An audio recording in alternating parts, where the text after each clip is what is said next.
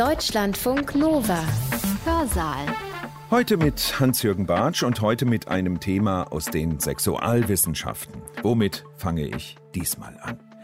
Vor schon langer Zeit habe ich Daniel gehört. Daniel war 2001 21 und rief beim WDR in der Call-In-Sendung Domian an. Er schilderte, dass er am liebsten mit Schallplatten masturbiert.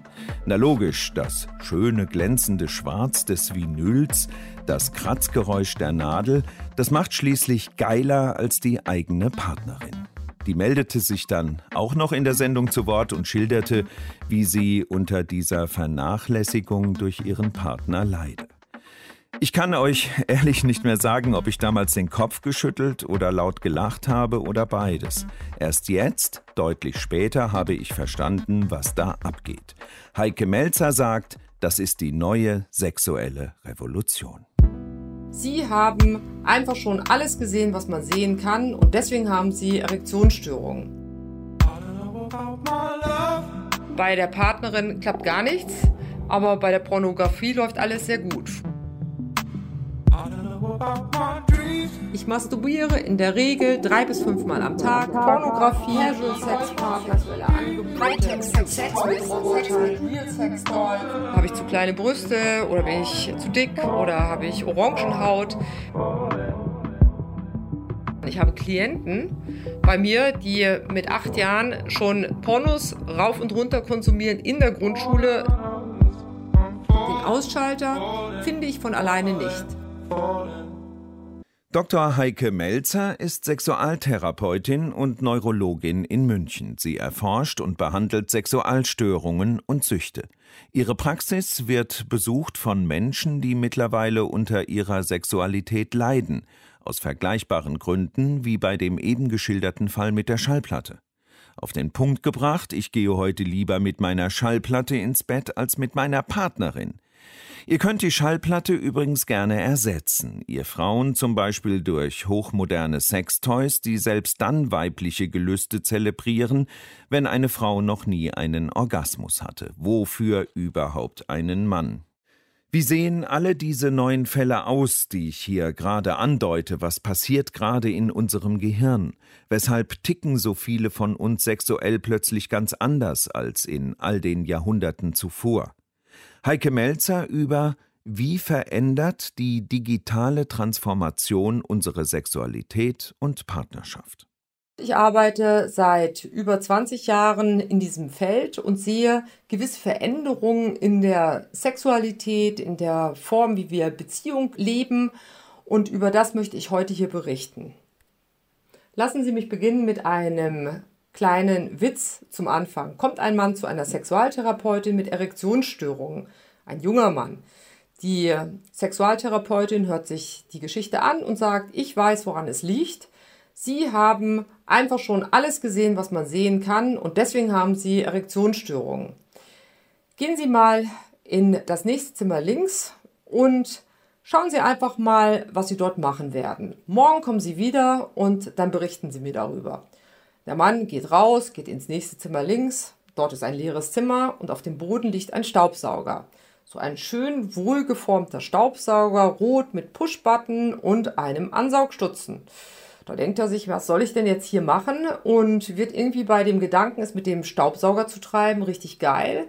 Und er steckt seinen Penis in den Ansaugstutzen, drückt den Pushbutton und geht zehn Minuten später völlig erleichtert aus der Praxis raus. Nächsten Tag kommt er wieder und da sagt man ihm, gehen Sie heute mal in das zweite Zimmer links. Da geht er rein und da sieht er drei, vier andere Männer, die gucken durch Löcher in der Wand und holen sich gerade einen runter. Und dann drängelt er sich auch zu so einem Loch vor und da sieht er, wie so ein anderer Mann mit einem richtigen Sexroboter live vor seinen Augen Sex hat. Und das findet er dann in der Gegenwart der anderen Männer wiederum so geil. Also das hat er auch noch nicht erlebt und holt sich wieder einen runter. Und dann guckt er zu dem Mann, zu dem Nachbarn und sagt, Mann, war das geil. Das habe ich ja noch nie erlebt. Ach, sagt der, das war doch noch gar nichts. Gestern war hier einer, der hat es mit dem Staubsauger gemacht. Dies war jetzt wirklich nur ein Witz. Also das war keine tatsächliche Begebenheit in meiner Praxis, hätte aber durchaus eine sein können. Im letzten Jahrhundert gab es sogar darüber mal eine Doktorarbeit. Da wurde das Modell Kobold ein Staubsauger auf den Markt gebracht, der halt einen sehr kurzen Ansaugstutzen hatte von nur 11 cm und die durchschnittliche Penislänge in Deutschland beträgt 14,4 cm, sodass doch einige, die diesen Penis zweckentfremdet im Off-Label-Use verwendet haben, schmerzliche Erfahrungen mit dem Rotationsteil gemacht haben und dann mit schweren Rissquetschverletzungen innerhalb kürzester Zeit die Ambulanzen aufsuchte und ein Doktorand darüber promoviert hat. So, ich werde heute das ein oder andere aus meiner Praxis erzählen. Mir ist dabei wichtig, dass alle Dinge, die ich von meinen Patienten oder Klienten, die mich anschreiben, erzählen, anonymisiert sind, sodass sich keiner wiederfindet.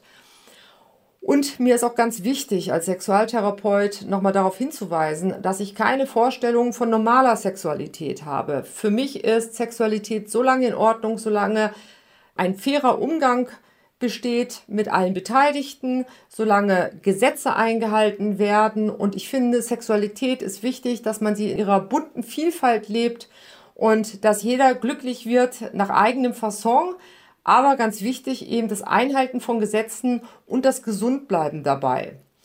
Zu mir kommen natürlich Klienten, die Probleme haben mit der Sexualität, die Probleme haben mit der Beziehung, sonst kämen sie nicht in die Praxis eines Sexualtherapeuten. Und das bedarf durchaus einer gewissen ja, Bereitschaft, sich zu öffnen, weil das ist nicht so das Normale, dass man zum Sexualtherapeuten geht. Und ich beobachte hier in den letzten 10 bis 20 Jahren, dass sich diese Probleme mehr und mehr verändert haben. Und dahinter steckt ein bestimmtes Prinzip, was ich ganz gerne mit euch teilen möchte. Hier möchte ich ganz gerne mal kurz auf die Sexualität eingehen. Also wenn ich Sexualität als Überschrift habe, dann sehe ich da drin drei verschiedene Säulen, die ich nochmal erklären möchte. Einmal die Fortpflanzung, die Liebe und die triebhafte Seite der Sexualität. Wir haben Sex, als Akt der biologischen Fortpflanzung.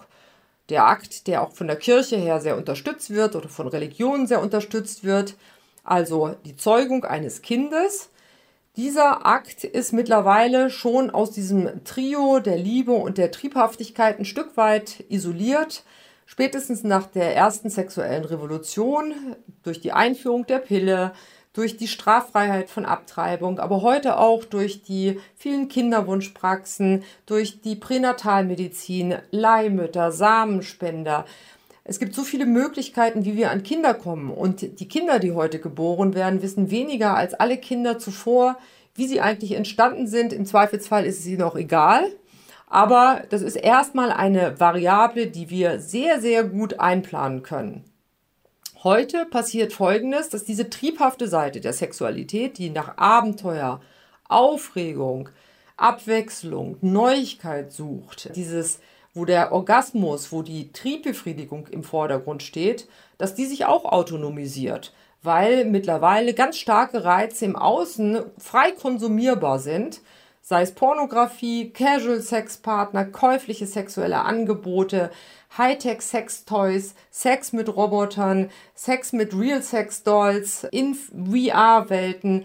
Also die Stärke an Reizen hat wahnsinnig zugenommen, sodass also die Liebesbeziehung, da wo es um Gefühle geht, um die Bedeutung, was bedeute ich für dich, die Zeitkomponente, wir planen etwas, wir ziehen die Kinder groß, wir haben bestimmte Ziele in unserem Leben, die wir langfristig umsetzen wollen um diese Komponente ist es etwas einsam geworden und alle wabbeln irgendwie relativ autonom mittlerweile umher.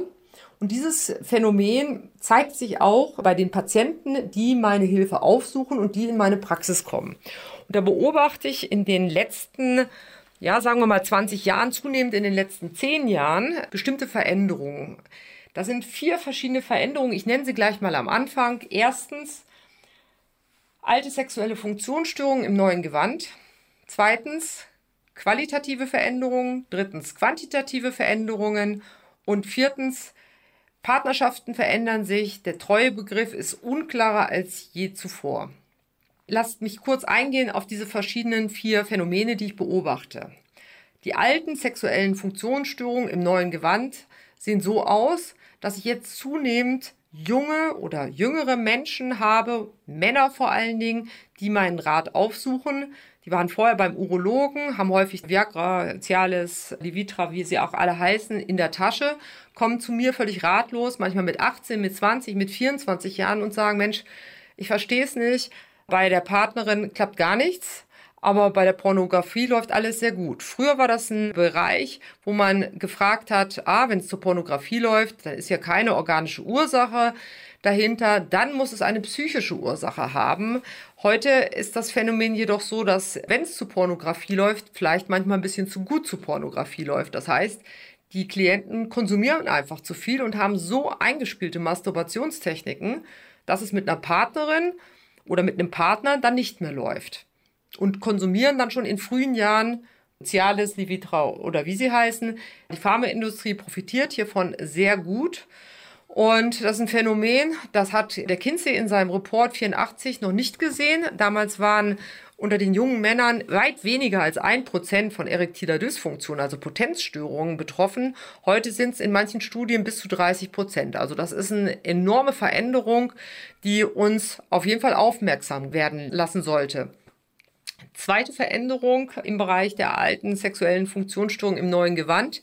Früher kamen die Männer mit dem vorzeitigen Samenerguss, jetzt kommen die, die nicht mehr fertig werden. Also Orgasmushemmung, Orgasmusverzögerung. Meistens kommen die Frauen, die sagen, boah, mein Partner wird gar nicht mehr fertig und die fragen sich, wie liegt's an mir? Habe ich zu kleine Brüste oder bin ich zu dick oder habe ich Orangenhaut? Oftmals liegt's aber daran, dass die Masturbationstechniken und die starken sexuellen Reize, zum Beispiel durch Pornografie, so intensiv sind, dass die partnerschaftlichen Reize nicht mehr ausreichen. Und man ja auch, sagen wir mal, wenn man das Smartphone nicht in der Hand hält und sich nicht mit der Hand stimuliert, auf einmal liegt man im Bett, man hat eine Vagina, das ist ein ganz anderes Reizmuster und die Konditionierungen zu bestimmten Reizmuster sind so exzessiv, man sagt dazu auch Dead Grip, ja, im Sinne von, das ist der Handgriff und die ständige visuell-akustische Bespielung der Festplatte, sodass dann mit einem richtigen Partner überhaupt nichts mehr funktioniert. So, das kennen übrigens auch Frauen, nämlich Frauen, die mit Hightech-Sextoys viel in Kontakt sind, die auch dazu häufig noch Pornografie konsumieren, die sind auch nicht mehr so erregbar, wenn da auf einmal eine Penis daherkommt, eine Hand, eine Zunge. Und die beklagen sich ja auch über, sagen wir mal, die Möglichkeit, dass sie im partnerschaftlichen Kontext gar nicht mehr kommen können. Und die Lustlosigkeit, die hat bei den Männern zugenommen. Früher waren es die Frauen, die sagten, ah, wenn sie Kinder hatten, Migräne, ich bin so müde, ich möchte mal ein Buch lesen.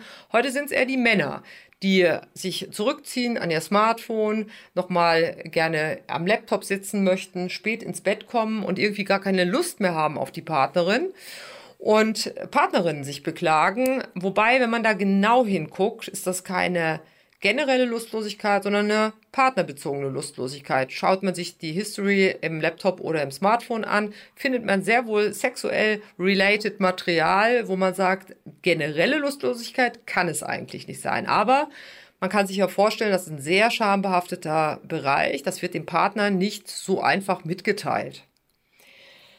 Zweitens die qualitativen Störungen. Es gibt in der internationalen Klassifikation sogenannte Paraphilien, also abnorme, außergewöhnliche sexuelle Vorlieben.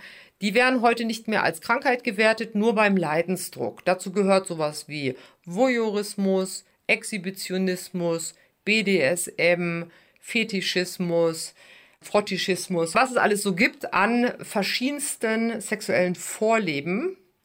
Und diese Vorlieben sind heute in Zeiten, wo fast jeder Pornos schaut, also wenn man sich die Statistiken jeweils von Pornhub anschaut, das sind sehr interessant, die werden jedes Jahr veröffentlicht. Ja. Jedes Jahr wird wieder mehr geschaut. Also Deutschland ist der Porno-Weltmeister.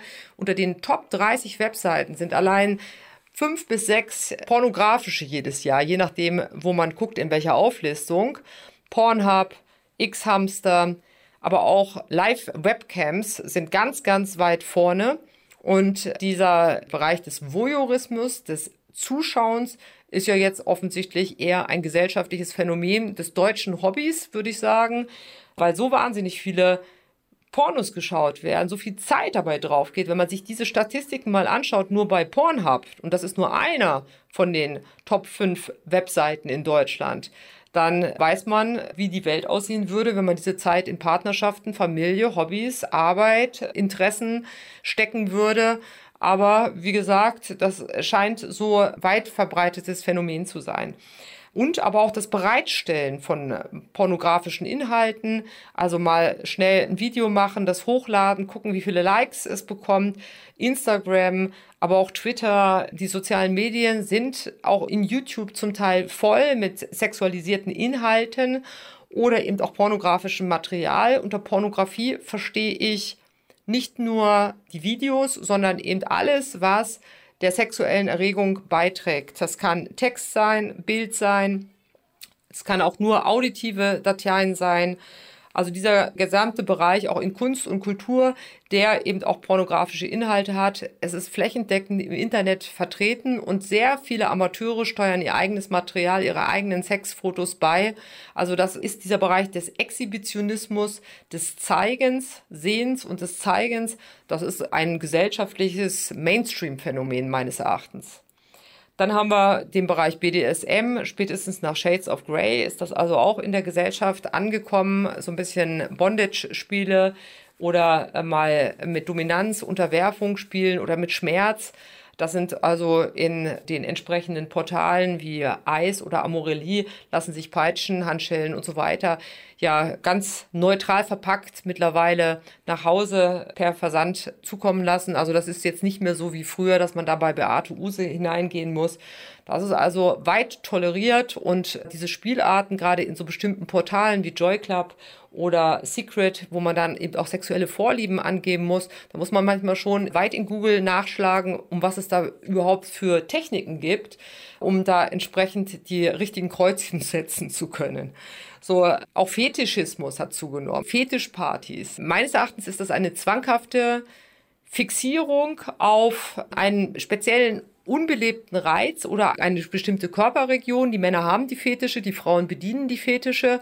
Ist eine zwanghafte Fixierung, kann man zelebrieren in den entsprechenden Partys. Zu mir kommen natürlich die mit den nicht so gängigen Fetischen, die darunter einen Leidensdruck entwickeln, weil sie an diesen Fetisch quasi gekoppelt sind und überhaupt noch eine sexuelle Reaktion zu haben. Und man fragt sich, warum das so zugenommen hat. Das liegt meines Erachtens auch an dem Konsum von Pornografie, dass Pornografie halt einfach ständig available ist und wenn ich einen neutralen Reiz habe, zum Beispiel Latex, Leder, Spitze und das mit einem sexuellen kombiniere, bin ich irgendwann gekoppelt an diesen neutralen Reiz und dann brauche ich halt einen Latexanzug, um richtig scharf zu werden. Kommen wir mal zu den quantitativen Veränderungen. Wenn ich von quantitativen Veränderungen spreche, dann spreche ich darüber, dass die Anzahl von Unberührten, die oftmals schon alles gesehen haben, aber überhaupt noch gar keine Erfahrungen haben und denen, die sich so durch die Betten tindern und ruh- und rastlos schon Mitte 20 über 100 Partner haben, dass diese Schere immer weiter auseinandergegangen ist. Bei den Unberührten, also die haben oftmals ja schon seit frühester Jugend heutzutage in der Sekundarstufe 1 mit Einzug des Smartphones fängt's an. Die haben alles gesehen, was man sehen kann. Ich habe Klienten bei mir, die mit acht Jahren schon Pornos rauf und runter konsumieren in der Grundschule, sich mit zwölf Jahren ins Darknet einklicken und die mit 14 oder 15 Jahren dann eben zum Teil Zwangsstörungen entwickeln oder nicht mehr wissen, ob sie Männlein oder Weiblein gut finden, also unsicher sind in ihrer eigenen sexuellen Orientierung, in ihrer eigenen sexuellen Identität und manchmal auch darauf noch eine Zwangserkrankung setzen, zum Beispiel homosexuelle Zwangsstörungen haben sich deutlich verbreitert, die haben oftmals noch keinen sexuellen, realen Kontakt mit einem Partner gehabt. Und die leiden auch tatsächlich, man würde sagen, es sind Unberührte, die dann manchmal eben unbrauchbare erste Versuche im käuflichen Bereich unternehmen und mit 30 dann auf einmal sagen, ups, ich wollte ja eigentlich auch mal eine Familie gründen, wie geht eigentlich Beziehung und dann mit einem Leidensdruck zu mir kommen. Aber ich habe natürlich auch die, und da kommen wir dann auch schnell in diesen quantitativen Störungen im Bereich der Hypersexualität, Dazu gehören übrigens auch die Unberührten, die nämlich zu viel Pornos schauen oder sich mit äh, Sextoys hochkicken, die dann nicht mehr kompatibel sind, überhaupt im partnerschaftlichen Sex. Aber bei den Hypersexuellen, Die Gruppe hat enorm zugenommen. Wer darüber noch lächelt und sagt, naja, Sexsucht oder Pornosucht, das wäre doch eine schöne Erkrankung, die würde ich mir ja wünschen. Da kann ich nur sagen, wer sie einmal hat, der möchte sie nicht haben. Genauso wie andere Süchte auch, kommen die daher mit einer exzessiven Beschäftigung mit dem Suchtmittel, so wie sich ein Esssüchtiger mit Essen beschäftigt, ein Alkoholsüchtiger mit Alkohol, ein Nikotinsüchtiger mit dem Rauchen, so beschäftigt sich ein Sexsüchtiger exzessiv mit dem Thema Sexualität. Es kommt wie bei allen auch stoffgebundenen Süchten über die Zeit hinweg zu einer Toleranzentwicklung, einer Dosesteigerung bis hin zum Kontrollverlust und die Leute, die zu mir kommen, haben häufig einen harten Aufprall. Dieser harte Aufprall hat fünf Ursachen. Entweder Partnerschaften kündigen auf, man hat Schwierigkeiten, sein Studium fertig zu kriegen oder man hat Konflikte beim Arbeitgeber, Konsum von pornografischem Material während der Arbeitszeit, man ist müde und kann sich nicht richtig konzentrieren, weil man am Tag vorher bis um zwei Uhr nachts noch unterwegs war oder Pornos geschaut hat und den Ausschalter nicht mehr gefunden hat. Also dass dann der Arbeitsverlust drohend im Raum steht oder das Studium nicht beendet werden kann. Dann habe ich Klienten, die massive finanzielle Probleme haben, die also ihr gesamtes Erbe ich sage jetzt mal so, zu Prostituierten gebracht haben, manchmal bis zu fünfstellige Beträge im Monat. Ich habe Klienten mit gesundheitlichen Problemen, erektile Dysfunktion, durch zu vieles Pornoschauen, durch zu viele Casual Sex Partner. Auch Casual Sex Partner sind für mich sexuelle Superreize, weil sie immer wieder ständig wechselnd mit einem hohen Arousal einhergehen, einem hohen Dopaminkick der Währung im Belohnungssystem unseres Gehirns und man dadurch eben auch so eine Abgestumpftheit entwickelt. Also die erektile Dysfunktion, partnerbezogene Unlust und eben die Orgasmushemmung, von der ich schon gesprochen habe. So, oder eben auch tatsächlich, und das nimmt enorm zu. Das wird auch noch ein ganz spannender Bereich sein, weil das Digitale wird nachrüsten. Die Regeln, die im Analogen gelten, gelten halt noch nicht im Digitalen, weil man sich so schön anonym bewegen kann, ja, und man mit irgendeinem Pseudonym irgendetwas schreiben kann, Dickpics verschicken kann, sich Dinge anschauen kann, wo man schon weiß, dass das wahrscheinlich nicht legal ist, aber man fühlt sich doch eben in diesem Schutz des Internets sehr gut unbeobachtet, aber das Internet vergisst nichts. Und ich habe immer mehr Fälle, da steht morgens um halb sieben die Polizei im Haus und räumt den Server das Smartphone und die Laptops ab, aber nicht nur von dem, der Missbrauchsmaterial konsumiert hat, sondern von der ganzen Familie. So, und dann ist oftmals erstmal der Schreck sehr groß, weil das hat ein strafrechtliches Verfahren mit zum Teil hohen finanziellen Strafen, öffentlichen Prozessen, das ist die Höchststrafe, wenn das entsprechend öffentlich diskutiert wird, aber eben auch bis hin zur Freiheitsstrafe zur Folge. Und da sind viele Menschen gar nicht so im Klaren darüber, wo vielleicht auch schon ein Missbrauch stattfindet, wo man selber schon im Bereich Stalking oder aufdringlicher, traumatisierender, anderen gegenüber traumatisierender Art und Weise sexuell im Vorgehen ist, dass man da genau aufpassen muss, dass man da nicht auffällig wird. Genau, diese fünf Gründe, Partnerschaft, Beruf, Finanzen, Gesundheit, oder eben strafrechtliche Dinge, die bringen die Leute dann tatsächlich auch zu mir. Kommen wir zu dem vierten Bereich, was ich sehe so an Veränderungen. Das ist, dass Partnerschaften sich insofern verändern, dass der Untreuebegriff immer unschärfer wird. Also wo fängt die Untreue an? Früher hat man gesagt, na, beim Fremdgehen oder beim Fremdknutschen oder wenn Sex passiert oder wenn intimste Details ausgeplaudert wird. Ich finde ganz wichtig, dass Partnerschaften Grenzen haben. Ja, weil sonst unterscheiden die sich ja nicht von dem, was da draußen ist. Aber heute, wenn man die Partnerwahl heute sieht, dann findet die online statt. Also es ist selten, dass man jemanden nochmal beim Shopping oder in der Straßenbahn anspricht oder beim Tanz in den Mai unter dem Maibaum, sondern normalerweise frage ich meine Klienten, ja, wo haben sie sich denn kennengelernt? Ja, und dann sagen die, ja, über Tinder oder über eine der Apps oder über Secret oder Joy Club oder Elite Partner oder Parship, je nachdem, wo man auf welchem Portal gerade gesucht hat. Aber Die Partnerwahl findet heute online statt. So, und wenn Paare sich dann zusammentun, dann ist natürlich schon die Frage, was wollen wir denn jetzt teilen? Wir erinnern uns an diesen Bereich der Sexualität, Fortpflanzung, Gefühle und der triebhaften Seite. So, und dann muss man maßgenau schauen, welchen Partner man da am Start hat. Und da gibt's natürlich viele Mogelpackungen, aber Manchmal ist man dann vielleicht nur ein Fuckbuddy, also da hat man auf einmal mit jemandem geschlafen, weiß aber gar nicht, wer das ist. Oder man hat eine Freundschaft plus.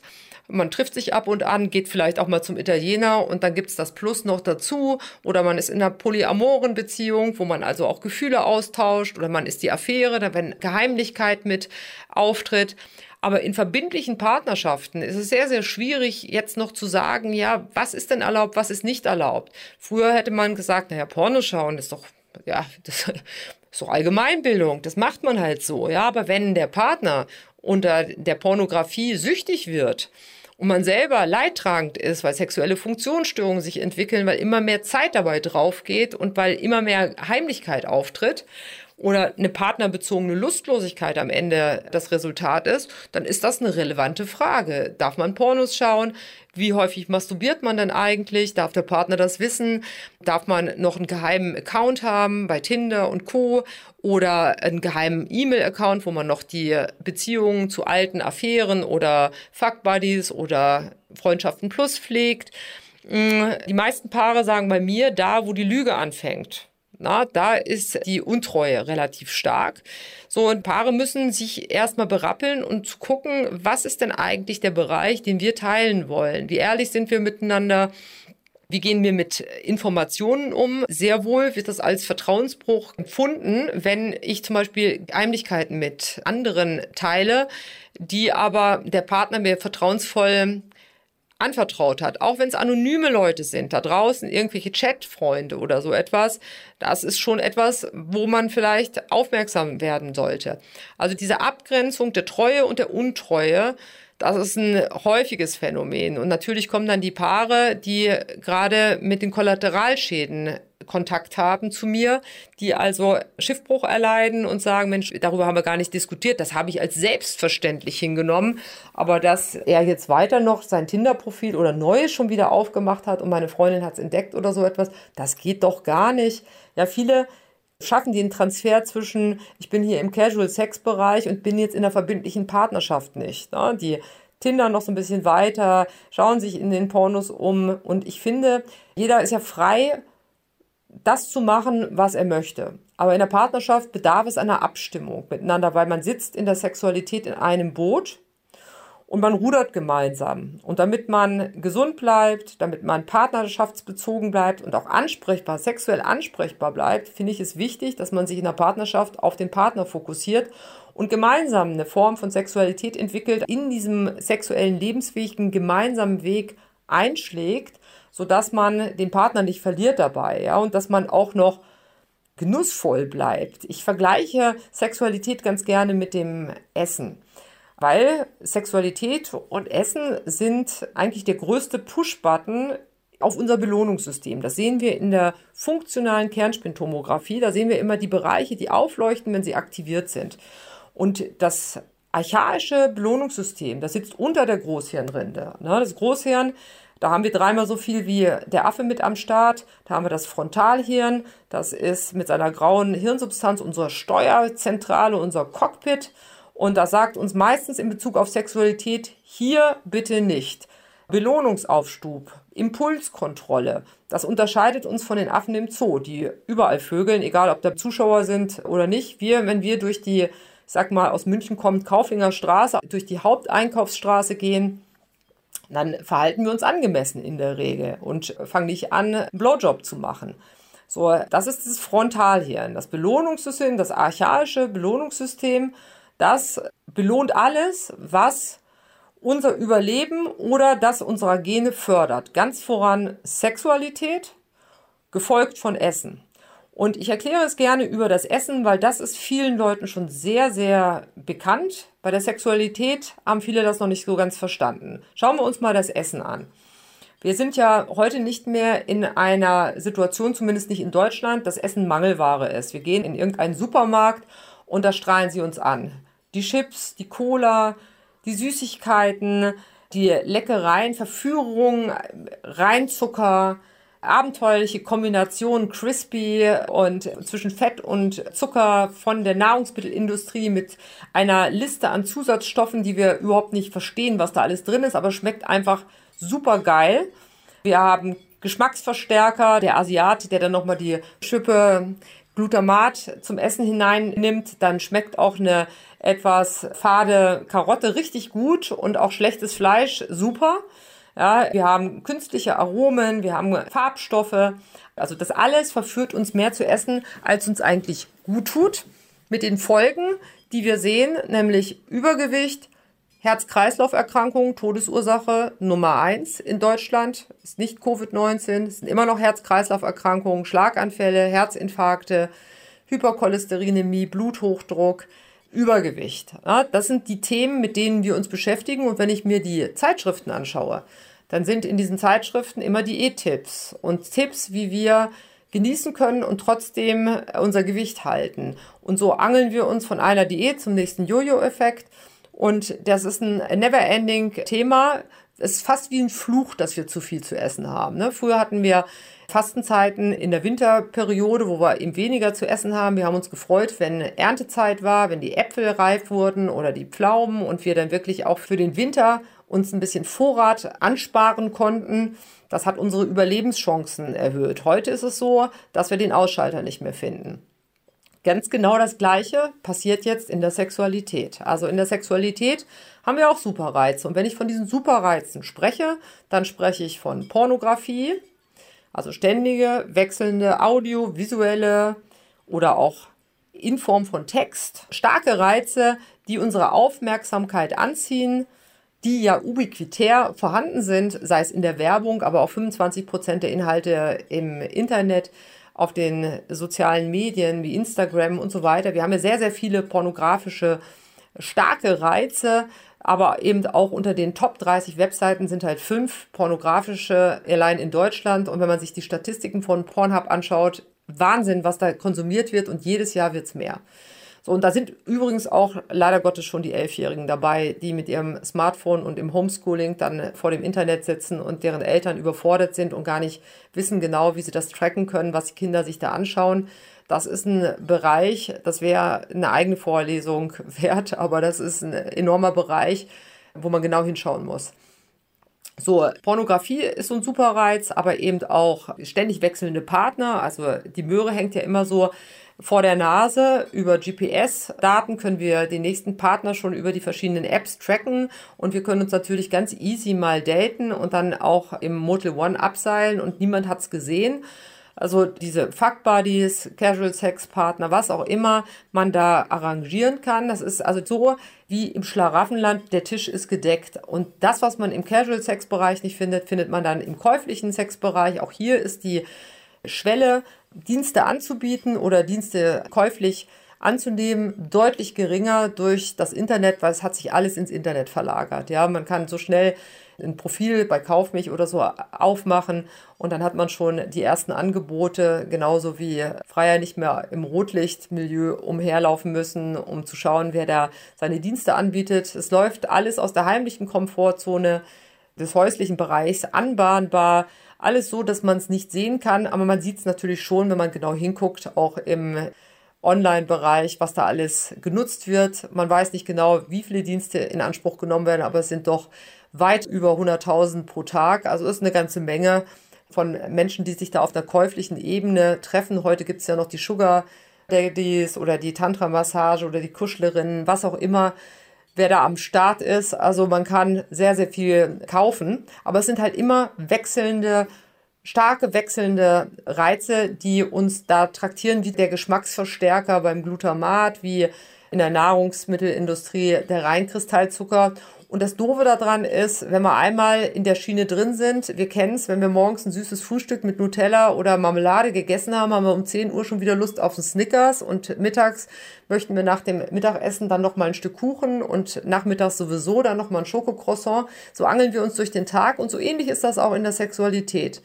Wir fangen an, es fühlt sich alles wie ein freies, tolles Gefühl an und irgendwann versackt man dann in so Zwangsbahnen oder eben auch süchtigen Bahnen und das fühlt sich dann schon nicht mehr sehr, sehr schön an. Das sind die Klienten, die meine Hilfe in Anspruch nehmen und sagen, helfen Sie mir, da wieder rauszukommen. Ich krieg's nicht hin, ich schaff's alleine nicht. Ich bin immer wieder dabei zu konsumieren, zu konsumieren und ich weiß, es tut mir nicht gut, meiner Partnerschaft nicht gut, meinem Studium nicht gut, meiner Gesundheit nicht gut, meinen Finanzen nicht gut und ich habe Angst, dass ich einen Konflikt mit dem Gesetz kriege.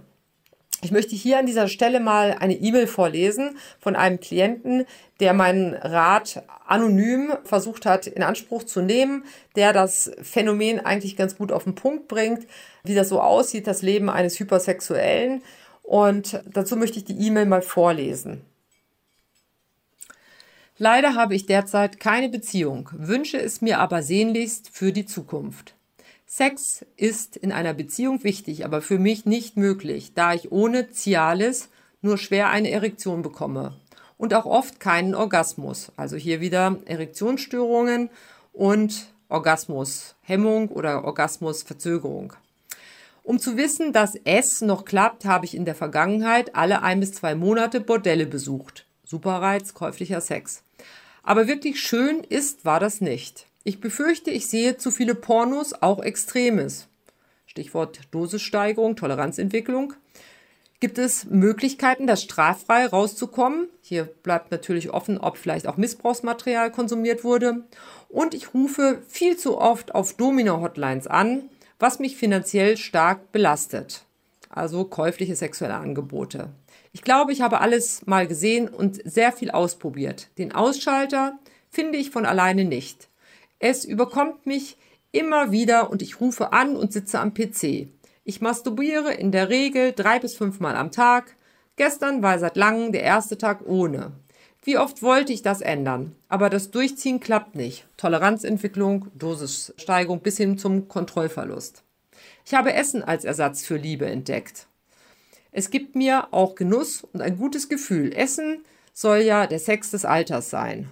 Zudem, dass ich beschnitten bin, nehme ich mich damit zusätzlich als sehr abgestumpft wahr. Bei Sex spüre ich wenig im Vergleich zur Selbstbefriedigung. Ich hatte mal eine Real Sex Doll, derer habe ich mich aber entledigt. Selbstkritisch muss ich sagen, dass ich in Beziehungen wahrscheinlich zu wenig spreche, weil ich mich schäme. Das ist bekloppt, aber ich schaffe es nicht, weil ich Angst vor Ablehnung habe. Leider habe ich seit drei Jahren keine Frau finden können, die keinen Kinderwunsch hat. Ich bin sterilisiert und lüge diejenigen, die ich kennengelernt habe, nicht an. Und dann sind sie weg. Heißt, ich soll nur Samenspender sein. Der Rest ist egal wertlos. Könnte eine asexuelle Beziehung eine Lösung sein? Zurzeit bin ich nicht wirklich scharf auf Sex. Ich suche eher Zuneigung und Geborgenheit. Also in der Säule Liebe. Ne? Das ist das, was er sucht. Beziehung, Geborgenheit. Ich war auch schon mehrfach bei einer Kuschlerin, aber dafür zu bezahlen fühlt sich nicht gut an. Entwertend trifft es sehr gut. Zum Thema Macho Softie, ich bin wer ich bin, weil ich jemand anders sowieso nicht sein kann. Aber wer ich bin und wo ich suchen soll, ist mir entweder unklar oder unbekannt. Pornos und Prostitution zu verbieten, halte ich für eine gute Idee. Vor allem Pornos und Hotlines, sechs Ausrufungszeichen. Ich gebe aktuell 1500 bis 2500 Euro dafür im Monat aus. Das ist Selbstschädigung, die ich da betreibe. Hinter das Warum bin ich nur teilweise gekommen. Es ist der Kick, was Neues zu erleben. Jeden Anfang wohnt ein Zauber inne. Manchmal treibt mich die emotionale Einsamkeit sogar in Suizidgedanken. Irgendetwas macht mich extrem traurig. Ich stelle mir vor, wie es wohl wäre, aber ich bringe den Mut nicht auf, beziehungsweise gebe die Hoffnung nicht auf, doch noch jemanden zu finden. Also diese E-Mail, die touchiert viele Bereiche, die ich auch schon angesprochen habe, also diese Suche nach Beziehung, nach Nähe, nach Geborgenheit, nach Kuscheln, dann dieses Verlieren in den triebhaften Seiten, mit Bordellen, mit Pornos, mit Domina-Hotlines, Real-Sex-Dolls bis hin zu Kuschlerinnen und auch diese Beschreibung der Toleranzentwicklung, Dosissteigerung bis hin zum Kontrollverlust und dann eben auch diesen gravierenden, schädigenden Elementen in Bezug auf Beziehung, dass er gar keine Beziehung mehr findet, dass er gesundheitliche Probleme kriegt. Das hat er am Anfang erwähnt, indem er sagt, dass er Cialis braucht, um überhaupt noch eine Erektion im partnerschaftlichen Kontext äh, zu bekommen und auch keinen Orgasmus bekommt. Das führt wieder dazu, dass er eine Scham entwickelt, dass er sich zurückzieht und dass er im Prinzip sich selber ja auf die Rolle des Samenspenders reduziert sieht bei den Frauen, die da am Start sind, wenn er versucht, eine Partnerin zu finden, bis hin zu einer wirklich einer tiefen Verzweiflung. Er spricht Suizidgedanken an und eine emotionale Vereinsamung, Depression, Ängstlichkeit. Also das ist schon etwas, was extrem jetzt hier geschildert ist und mal auf den Punkt gebracht ist, so eine E-Mail eines Betroffenen. Aber das sind E-Mails, die ich tagtäglich und jede Woche in mehrfach unterschiedlicher Form bei mir reinbekomme. Und es gibt viele Menschen, die mittlerweile verstehen, dass zu viel eben auch tatsächlich zwanghafte, süchtige sexuelle Folgen hat und dass man sehr gut unterscheiden muss, dass man nicht ein Sex-Junkie wird, sondern dass man eher ein Sex-Gourmet wird. Und ich würde jetzt hier gerne nochmal zum Schluss so meine Gedanken teilen, mein Resümee aus den Beobachtungen, die ich so sehe, aus den Schicksalen von den Klienten, die ich tagtäglich höre, was ich euch mit auf den Weg geben möchte, um zu sehen, wo ihr eigentlich steht. Ja, es gibt so eine sogenannte Safe-Regel. Das S steht für Secret. Niemand darf es wissen. Also ich agiere hier in der Sexualität ganz autark. Selbst meine Partnerin weiß es nicht, meine Familie weiß es nicht. Was natürlich in der Sexualität typischerweise der Fall ist, weil es oftmals mit Scham einhergeht. Aber wenn es in der Partnerschaft der Fall ist, dann fragt man sich natürlich schon, hm, wenn es rauskommt, ob der Partner, die Partnerin dann begeistert ist. A im Sinne von abusive, also missbräuchlich mir selbst gegenüber. Wenn ich 40 Stunden in der Woche Pornos schaue, dann schädige ich mich selbst. Wenn ich dadurch erektile Dysfunktionen bekomme und nicht aufhören kann. Aber eben auch, ich kann mir selbst schädigen, indem ich zum Beispiel Missbrauchsmaterial anschaue. Und das weiß man im Prinzip nicht genau, was man anschaut. Der Markt ist ja relativ weit und was auch immer dort auch auf den ganz offiziellen Webseiten konsumierbar ist, ist nicht klar. Ist es eine Vergewaltigung? Haben alle Leute eingewilligt? Sind die Leute gesund am Set? Sind die 18 Jahre alt oder eventuell jünger? Und gerade im Bereich der Toleranzentwicklung merkt man, dass so eine ganz normale Sequenz, die am Anfang noch super gezogen hat, jetzt gar nicht mehr so richtig zieht. Und dann geht man in andere Genre rein. Also man guckt mehr mit Gewalt. Die Darsteller sind immer jünger oder man hat den Eindruck, das könnte jetzt wirklich mal nicht nur ein Gangbang gewesen sein, sondern eine wirkliche Vergewaltigung.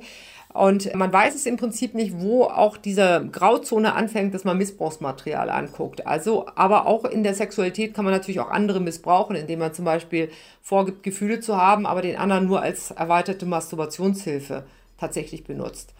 Das ist das A für Abusive. F ist ganz wichtig zu verstehen, weil F bedeutet Feeling. Der klassisch Süchtige oder Zwängler geht von schlechten Gefühlen weg. Der will diese schlechten Gefühle nicht mehr haben. So ähnlich wie der Alkoholiker, der trinkt, um zu vergessen, oder der Esssüchtige, der isst, um seine Einsamkeit oder seine mangelnde Akzeptanz bei Freunden nicht mehr zu spüren. So konsumiert der Sexsüchtige um schlechte Gefühle, Wut, mangelnder Schutz, Scham, Schuldgefühle, Bestrafungen, was auch immer, der Ärger der Eltern zu Hause, die Probleme in der Schule, im Studium, dass man nicht so viele Follower hat auf bestimmten sozialen Medien wie die Freunde, was auch immer einen dazu bewegt, von den schlechten Gefühlen weg. Da ist ja der Ort der guten Gefühle, nämlich die Pornografie, die kann ich nehmen oder der neue Casual Sex Partner, der schon an der Ecke auf mich wartet, beim nächsten Wisch vielleicht. Der Gourmet geht zu guten Gefühlen hin.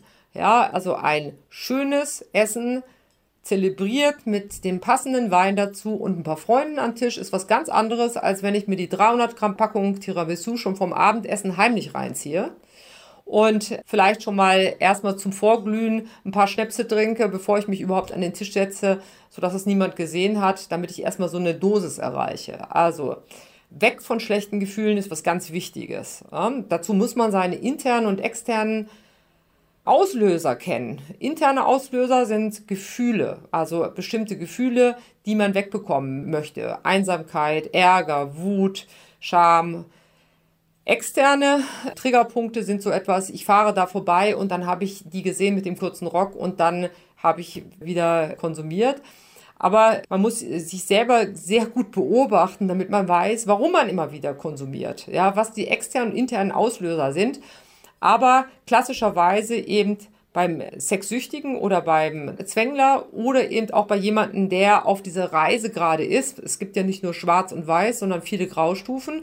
Sieht man dann, dass derjenige dann im Zweifelsfall wieder an diesen Ort der guten Gefühle hingeht, um diese schlechten Gefühle wegzukriegen. Und da muss man genau aufpassen, weil da muss man im Zweifelsfall auch mit therapeutischer Hilfe rangehen an die Ursachen. Denn die Lösung ist nicht die Sexualität oder der Alkohol oder das Essen. Na, da muss man an die Wurzeln rangehen. Und E steht für empty im Sinne von ohne Gefühlskorrelat. Also ich lasse mich auf Sexualität ein und lasse die Gefühle weg. Es geht hier nur um die Triebbefriedigung. Es gibt ja im Alter unterschiedliche Phasen. Also es gibt die Pubertät und es gibt vielleicht auch die zweite Pubertät, wenn die Kinder schon mal aus dem Haus sind und man eine Langzeitbeziehung schon mal überstanden hat, wo man einfach mal die Freiheit genießen will und wo man einfach mal Sex so genießen will, dass man ohne viele Gefühle zu investieren einfach mal die Sau rauslassen will. Aber es gibt auch Phasen, da wird es verbindlicher und da braucht man ein bisschen längeren Atem. Und da ist das schwierig, wenn man die Komponente der Emotionalität vollständig rauslässt. Also wenn diese emotionale Komponente fehlt, egal, ich habe das häufig bei Klienten, die Missbrauchsmaterial anschauen, die sagen, ja, das ist doch schon aufgenommen, ich konnte mich gar nicht empathisch in diesen Jugendlichen oder das Kind hineinversetzen oder in diese sexuelle Situation, die demütigend waren für den oder die Darstellerin. So, dass da so eine Emotionalität fehlt. Wenn man da merkt, in dieser Klaviatur von dem Safe, da ist man schon irgendwie unterwegs, sollte man vielleicht innehalten sollte mal tief Luft holen, vielleicht mal schauen, dass man sich mal informiert darüber, wie funktioniert das Belohnungssystem, wie ist denn auch dieses Hinschauen, wie ist denn mein Verhalten, wie hat sich das denn durch die Digitalisierung verändert, wie haben Beziehungen sich verändert, habe ich sowas wie Toleranzentwicklung, Dosissteigerung, habe ich sogar einen Kontrollverlust, das merkt man zum Beispiel, wenn man mal versucht, Pornos wegzulassen oder mal die Apps, entsprechenden Apps löscht, sodass man nicht nur Zuschauer, beim Leben von anderen ist, sondern vielleicht auch mal wieder selber Freunde aktiviert, Interessen nachgeht, Sport treibt, ein gesundes Essen sich selber zubereitet und einfach wieder geradliniger sich auch selber in den Spiegel gucken kann und das Thema angeht. Dazu gibt es ganz gute Bücher. Es gibt gute Webseiten wie www.yourbrainonporn.com. Dort kann man sehr genau nochmal auch wissenschaftlich begründet sehen, wie das Belohnungssystem funktioniert mit dem Dopamin, mit der Sensibilisierung, Desensibilisierungsphase bis hin zum Kontrollverlust, was es da auch für Hirnorganische Korrelationen gibt, weil wenn man sehend ist, ja, wenn man weiß, wie das Ganze funktioniert, dann kann man besser gegensteuern, als wenn man blind ist. Und Süchte machen leider blind. So, und vielleicht als Fazit, ich finde mal ganz wichtig, Qualität geht für Quantität. Beziehungsqualität macht die Lebensqualität aus und Ekstase braucht Pausen. Also, und die Dosis macht das Gift. Das sind vielleicht verschiedene Überschriften, die ich euch mitgeben möchte, aber immer mal wieder Ruhephasen einlegen, so wie beim Essen mal eine Fastenperiode einlegen, dann schmeckt auf einmal auch ein Apfel wieder richtig süß, wenn man mal ein paar Tage oder Wochen Zucker reduziert hat. Ja, dann schärfen sich die Sinne und dann wird man rezeptiver auch für natürliche Reize. Und es ist ganz wichtig, auch, sagen wir mal, die Steuerungsfähigkeit, das Frontal hier nicht ganz außer Acht zu lassen. Meditation, Achtsamkeitsübungen, Selbstwirksamkeitsübungen, sich mit Themen zu beschäftigen, die ganz essentiell sind, also neurophysiologische Phänomene im Gehirn zu verstehen und da gibt es gute Berichte darüber und gute, wahrscheinlich auch in YouTube, gute Filme, auch viele Betroffene, einfach mal hinzuhören und hinzuschauen. Da gibt es viele Menschen, die das auch betreffen. Ja, es gibt ganze Communities, die sich zum Beispiel zusammentun und ganz auf sexuelle Superreize verzichten. Es gibt Selbsthilfegruppen, Anonyme Sexsüchtige, SLAA, Sex and Love Addicted Anonymous, das sind die mehr im amorösen, emotionalen Bereich suchtartig verstrickt sind. Niederschwellige Angebote, wo man mal reinschnuppern kann, wenn man tatsächlich Hilfe braucht. Und dann gibt es natürlich Therapeuten, leider noch zu wenig, die sich mit dem Thema Verhaltenssüchte auseinandersetzen, aber zunehmend auch Therapeuten, die hier entsprechende Kenntnisse haben und auch weiterhelfen können, gerade bei diesem Bereich schlechte Gefühle. Woher kommen diese schlechten Gefühle? Warum gehe ich immer wieder in das Suchtverhalten, damit man nicht nur wie beim Unkraut so das Grüne rauszieht, sondern eben auch die Wurzel mit erwischt. Genau, in diesem Sinne hoffe ich, dass ich dazu beigetragen habe, den einen oder anderen nachdenklich zu machen. Ich habe versucht, ein paar Einblicke aus meinem Alltag als Paar- und Sexualtherapeut mitzugeben und vielleicht zu sensibilisieren für die eigenen Themen, damit man gesund, beziehungsfähig bleibt und sich richtig gut positioniert, so wie man das auch in der Ernährung vielleicht schon gewohnt ist, dass man die richtigen Entscheidungen trifft, dass man langfristig gesund bleibt und dass man auch ein bisschen weiter guckt als nur auf die Fleischtheke, sondern vielleicht auch mal fragt, wie ist das so entstanden? Wie ist das Fleisch hierher gekommen? Ja, und was möchte ich eigentlich in meinem Leben unterstützen? Was sind meine Werte? Und genauso sollte man auch in der Sexualität schauen. Und da wünsche ich euch viel Erfolg dabei. Viele Fälle und neurologische Erkenntnisse. Heike Melzer berichtete über die neue sexuelle Revolution. Was denkt ihr darüber? Segen oder Fluch? Wie verändern wir uns, wie die Gesellschaft durch die Digitalisierung? Der Hörsaal, so hoffen wir, gibt da heute wieder einen Anstoß, um sein eigenes Handeln zu reflektieren. Deutschlandfunk Nova. Hörsaal. Samstag und Sonntag um 18 Uhr. Mehr auf deutschlandfunknova.de.